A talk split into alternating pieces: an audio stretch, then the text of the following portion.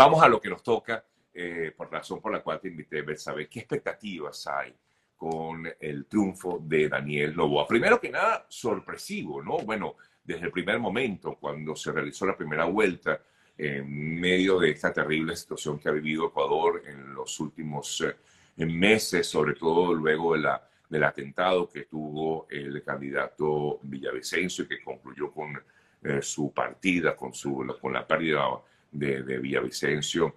Eh, ¿Qué expectativas hay?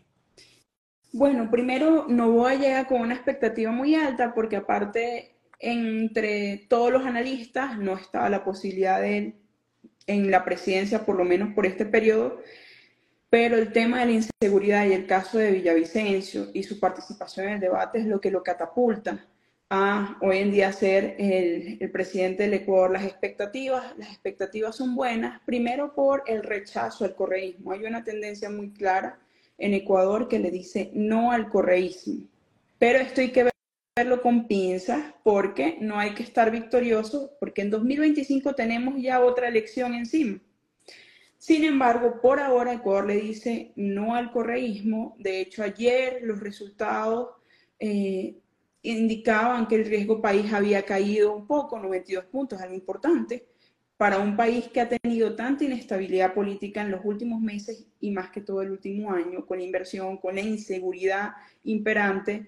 Eh, hay un, por parte de la población, hay la esperanza de volver a un Ecuador de oportunidades, un Ecuador sin inseguridad, un Ecuador de inversión, pero son grandes los retos que le vienen a Daniel Novoa. Es cerca de un año y medio, un año seis meses que va a estar en el cargo.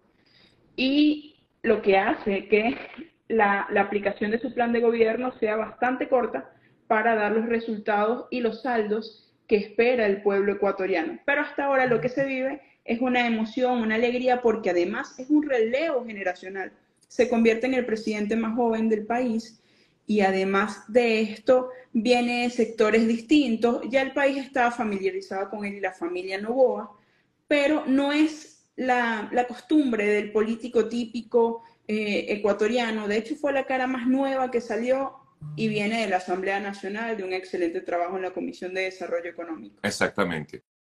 Y quizás eh, por esto, el hecho de buscar a alguien nuevo, un outsider, ¿no?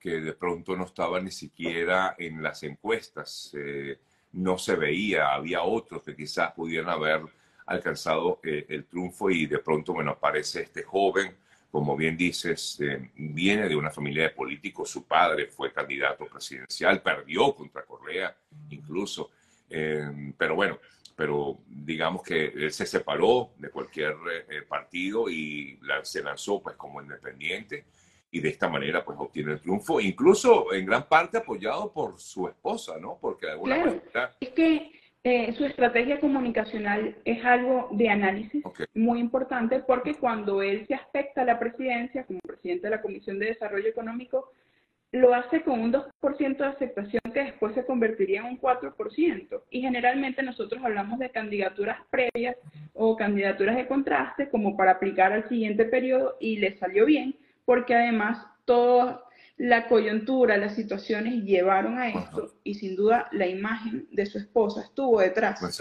porque es una influencer nutricional reconocida en el país con muchos seguidores y la estrategia ayudó de ver una primera dama, porque además con Guillermo Lazo hemos visto una primera dama presente pero ausente, con unos tintes muy moralistas, unos tintes muy distintos, y hoy en día, en el año 2023, los jóvenes también quieren ser parte de la política y quieren políticos cercanos, no quieren políticos de escritorio. Y la figura de Daniel junto a la de su esposa, más las ideas que han intentado impactar para el Ecuador, han generado un, un reconocimiento. Sí, sin duda alguna, creo que el voto joven pudo haber, ser, haber sido importante en este proceso de este pasado domingo. Hablabas de la derrota del correísmo. Eh, me llama la atención porque ayer eh, justamente Rafael Correa se pronunciaba sobre los resultados y decía que eh, tuvo que, bueno, voy a leer textual el tweet y dijo, esta vez no lo logramos, enfrentamos poderes enormes, hasta se asesinó a un candidato para evitar nuestra victoria. Incluso hablaba de Lenín Moreno y de la traición de Moreno y todo esto, ¿no? En medio de, sus comentarios. Pero fue derrotado el correísmo. Pero efectivamente, tú comentabas que esta, esta, esta transición actualmente en Ecuador durará pues un poco más de año, año y cinco meses, porque en 2025 habrá un nuevo proceso electoral. Recuerden que en este instante pues se va a cubrir el resto de la vacancia que va a tener en todo caso el presidente Lazo. Deja el poder, queda esta persona, Daniel Novoa, y él puede lanzarse, por supuesto, a la reelección. ¿Qué debe hacer Novoa para evitar que el correísmo llegue al poder otra vez? Bueno, principalmente hacerlo bien, aunque en este momento me gustaría detenerme a comentarte que es momento de una revisión de RC, si ellos como ideología Del partido de, de, partido deberían pensar en si ya es momento de que Rafael Correa salga de la palestra y dar el espacio a gente nueva, gente diferente, a los liderazgos, porque es la única manera que tienen de capitalizar. Mientras Correa esté atrás, los procesos de corrupción, la refinería del Pacífico, no van a lograr sumar por ahora. Respecto a lo que me mencionas de los retos, son muchos los retos que vienen. De, de, hecho, el principal por ahora, viéndolo en la inmediatez, te digo que está la conformación de la Asamblea Nacional. Debes dirigir un país con un órgano colegiado que es la Asamblea para evitar los errores de lazo respecto al antagonismo entre el Ejecutivo y el Legislativo, pero tienes una Asamblea que no tienes mayoría, porque la mayoría es de RC con 52 escaños, pero tienes la posibilidad de generar gobierno con las otras bancadas, con Construye, con los socialcristianos y los independientes. Es algo positivo, pero hay que trabajarlo, la gobernabilidad. En segundo lugar, y creo que esto pasa en órdenes de preferencia, al primero es mano dura contra la inseguridad del país, los carteles, el tema de la, delincuencia, tiene que haber un plan direccionado exclusivamente a seguridad, con mayor inversión en seguridad. Bueno, Daniel ya lo ha venido vendiendo un poco de cuál va a ser el plan, porque es necesario, porque lo que está frenando el crecimiento de Ecuador en comparación a la región, en cuanto a inversiones, a expansión, incluso a turismo, es el tema de la inseguridad.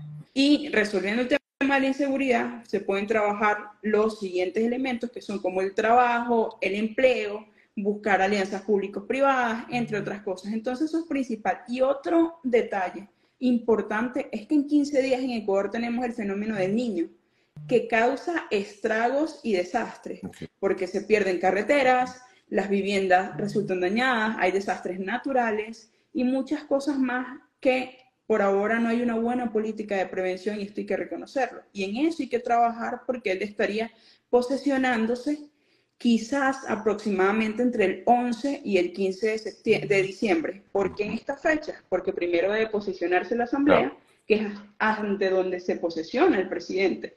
Entonces ya va a estar avanzado todo esto y el tiempo es muy corto. Realmente el tiempo es muy corto y las prioridades son muy importantes. Ahora, Betsabe, las relaciones, eh, o sea, ¿qué, se ha dicho? Porque he leído algunos comentarios de Novoa acerca del tema Venezuela y sobre todo el tema de la migración venezolana. Pero me gustaría primero conocer qué, cuál será la postura que va a tener eh, Novoa con respecto a Venezuela directamente.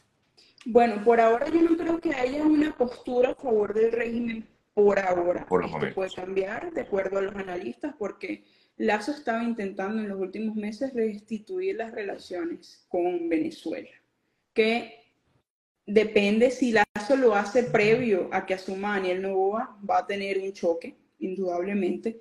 Eh, Novoa respecto a la migración venezolana tiene un plan, en su plan de, de gobierno incluye la migración venezolana con tres elementos específicos que son un programa de inserción laboral para los migrantes, capacitándolos en actividades técnicas, entre otras, el reconocimiento de habilidades y de títulos universitarios y el apoyo a emprendedores. Como te decía, viene una comisión de desarrollo económico. Su formación es en negocios, pero también en eh, administración pública. Entonces está buscando esto y tiene unas iniciativas sociales como servicios de apoyo a los migrantes, jornadas de sensibilización, entre un programa de educación inclusiva. Entonces él va a intentar mezclar todo esto y con esto se nota que hay venezolanos detrás. Porque cuando las personas que toman las decisiones conocen de propia voz de los migrantes y de los venezolanos las necesidades, se entiende que hay que buscar acciones y contribuir. Respecto a la política exterior en general, se habla de Gabriela Sommerfeld, ex dueña de Ecuador en, Ecuador, como canciller. Yo hasta que no vea las ratificaciones, que se nombre el gabinete ministerial, no confirmo nada, porque ya han pasado casos similares en Ecuador de cambios de último minuto, pero eh, sería ella quien lleve las relaciones internacionales del país y además él aquí el presidente designa cuáles son las funciones y las tareas que tendrá su vicepresidente. En este caso, el tema de los migrantes, el tema de los ecuatorianos retornados y el tema de consular en el exterior ya lo ha designado la vicepresidenta. Pero por ahora hay que ver cómo seguirá moviendo toda esta dinámica y prestar mucha atención a quienes van a ser los mandatarios invitados a su posesión. Claro, esto pudiera indicar un poco cómo van a ser esas relaciones internacionales de, del nuevo presidente de, de Ecuador.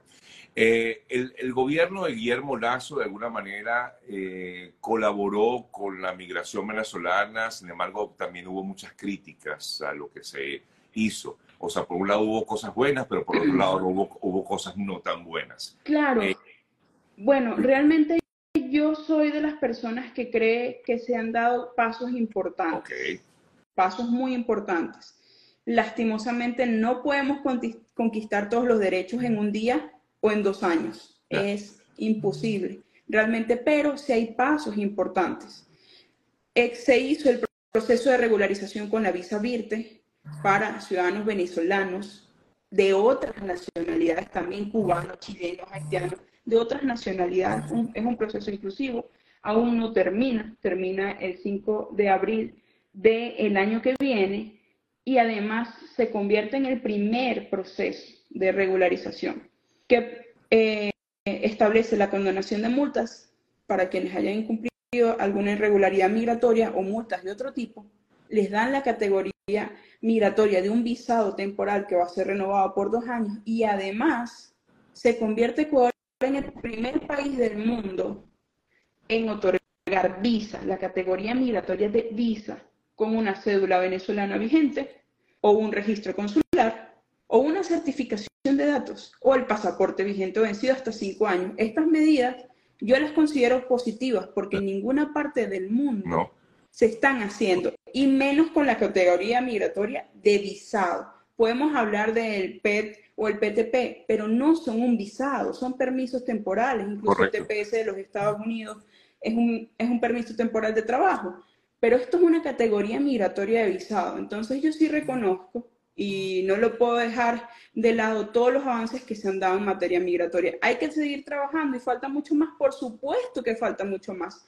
Pero si lo vemos con la óptica de que en 2018 aproximadamente 400.000 venezolanos estaban irregulares y ya queda cada vez menos esa brecha, es un gran avance. Claro porque con la visa Veru se regularizaron 67 mil, con la visa Virte se esperan regularizar 197 mil. Vamos avanzando y son pasos que se dan con el tiempo. En los últimos meses no vienen noticias positivas en temas de migración vinculados a, los, a, los temas de seguridad, lastimosamente.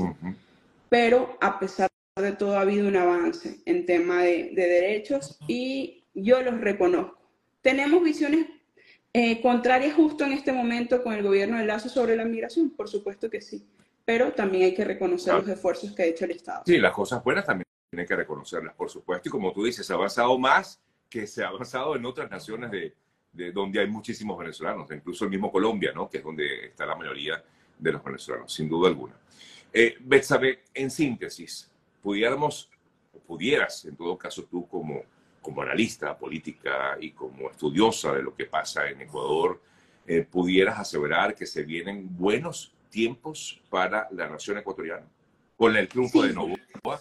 Yo creo que sí, porque se abre un, un, pool de inversiones. De hecho, ya se anunció a la ministra de Relaciones eh, comerciales, es una mujer reconocida que trabaja el tema de alianzas público-privadas, la fintech. Yo creo que Ecuador va a dar un gran paso hacia el tema de las nuevas tecnologías, las nuevas economías digitales, y eso va a, impulsar grandes cambios en la transformación. Por ahora, al día de hoy, porque las cosas pueden cambiar en el desarrollo de su periodo de gobierno, yo aspecto positivamente el Ecuador, que haya bajado el riesgo país, que llamen eh, inversionistas al ganar Novoa para invertir, para regresar al Ecuador, para buscar oportunidades, es algo positivo. Y siempre que un Estado, o más bien un país, pueda dar respuesta a las necesidades de su pueblo o a sus ciudadanos, más que todo, es un gobierno positivo. Entonces yo creo por ahora que va a ser bien, pero sí debemos ver que no se cometan los errores del pasado, que las personas que lleguen al gobierno lleguen a gobernar, lleguen limpios de cualquier mancha de corrupción y que además estén dispuestos a sacar el Ecuador por delante y además de esto, que las fuerzas políticas quieran colaborar para construir un Ecuador unido, un Ecuador en democracia y un verdadero Ecuador próspero. Como bien decías, definitivamente uno de los temas más álgidos es el tema de la seguridad, ojalá pueda ser combatido. Eh, se ha especulado el nombre de Jan Topic, uno de los eh, eh, candidatos que estuvo en la primera vuelta como posible ministro o quizás forme parte del gabinete en el tema de seguridad, que al parecer era una de las cosas más fuertes que tenía el Topic. ¿Es factible? Mira, yo lo veo, es posible que sí lo nombren porque ya, hubo conversaciones previas respecto al, plan Fénix y otras cosas por su conocimiento en táctica, pero también el tema de derechos humanos hay que verlo no solamente de la población carcelaria, más bien me centro en la población civil y no en la carcelaria en este sentido, en este sentido, pero es algo que hay que ver, es posible que si no es ministro, porque también hay muchas cosas que hay que medir, sea parte de los asesores, asesor en tema de seguridad o en la Secretaría de Seguridad, aún no, no se ha confirmado, pero puede darse el caso. Lo que sí es importante es que Ecuador afronte de verdad el tema de la inseguridad en lugares de la costa, por ejemplo, que es donde vemos con más fuerza este tipo de cosas. Se, Ecuador ha pasado una cifra de 40 asesinatos por 100.000 habitantes, son extremadamente alarmantes. Entonces sí hay que trabajarlo. Yo creo que como van las cosas, quizás si no es ministro, me inclino más por un asesor en temas de seguridad. Cerrando, Betsabe, y agradeciéndote por supuesto este contacto, eh, el triunfo de Novoa eh, da de alguna manera un cierto aliciente en la región. Siento que, eh, repito, es un outsider, o sea, viene de afuera, eh, no está ligado directamente con ninguna de estas pues, corrientes políticas que hay en Latinoamérica. vemos algo similar de lo que pudiera pasar en Argentina con un Milei y de incluso lo que pudiera pasar tal vez en Venezuela con, con María Corina. Eh, ¿Crees que hay un nuevo aire, tal vez, que se esté respirando en el ambiente? Indudablemente yo creo que sí, sí lo hay, porque este tipo de triunfos electorales genera un efecto cascado, un efecto dominó en la región. Tenemos las primarias este día domingo, 22 de octubre, donde habrá un candidato o candidata único eh, que nos llevará a la presidencia vemos el tema de las negociaciones, pero ya eso lo conversaste en, el programa mucho antes, y vemos las elecciones de Argentina. El hecho de que el péndulo se mantenga, por lo menos en Ecuador, a lo que algunos llaman derecha, yo en este momento de, mi vida no hablo de ideologías, porque necesitamos más bien sistemas mixtos eh, en muchas cosas. Este, puede llevar a que mi ley se haga con la presidencia de Argentina, que por ahora una eventual María Corina, se quede como la líder eh, venezolana para enfrentar a, Maduro en unas elecciones. Y creo que eso puede ser un influjo muy importante. Y generalmente hemos visto que cuando eh, el péndulo regional eh, se mueve a la izquierda, empiezan a darse movimientos hacia la izquierda, o si se queda a la derecha, se van dando movimientos hacia ese sentido. Entonces, lo que sí creo es que estamos viendo que la pandemia ha cambiado muchas cosas y entre las cosas que cambió es la política, la participación política, la manera de llegar al electorado y las necesidades. porque estamos viendo cambios trascendentales. Un Novoa que viene del sector empresarial, que viene de la asamblea, que viene de una familia, pero que no estuvo vinculado a partidos políticos, sale de la nada, se hace presidente. María Corina, que pudiera ser la primera mujer presidente de Venezuela. Milei, que viene del sector más liberal, de una estrategia totalmente distinta del mercado económico para llegar. Entonces, estamos viendo cambios. Claro, los cambios no son iguales, porque todo país tiene una dinámica distinta. Por supuesto, sí. Wow, Betsabe, muchas gracias. Sí, de verdad que estoy muy complacido en esta conversación. Creo que fue bien interesante y además conocer este punto de vista de tu parte, que como bien decía, eres analista político, eres politóloga y además, bueno, has trabajado muchísimo en Ecuador a favor de la migración venezolana. Gracias por, por, por este importante e interesante y además eh, muy acertado análisis que has hecho en la mañana de hoy. Muchas Un fuerte abrazo. Gracias a ti, Sergio, por el espacio y bueno, a, todas las personas que se han conectado. Seguimos en contacto. Un fuerte abrazo. Betsabe Jaramillo. Gracias, Betsabe.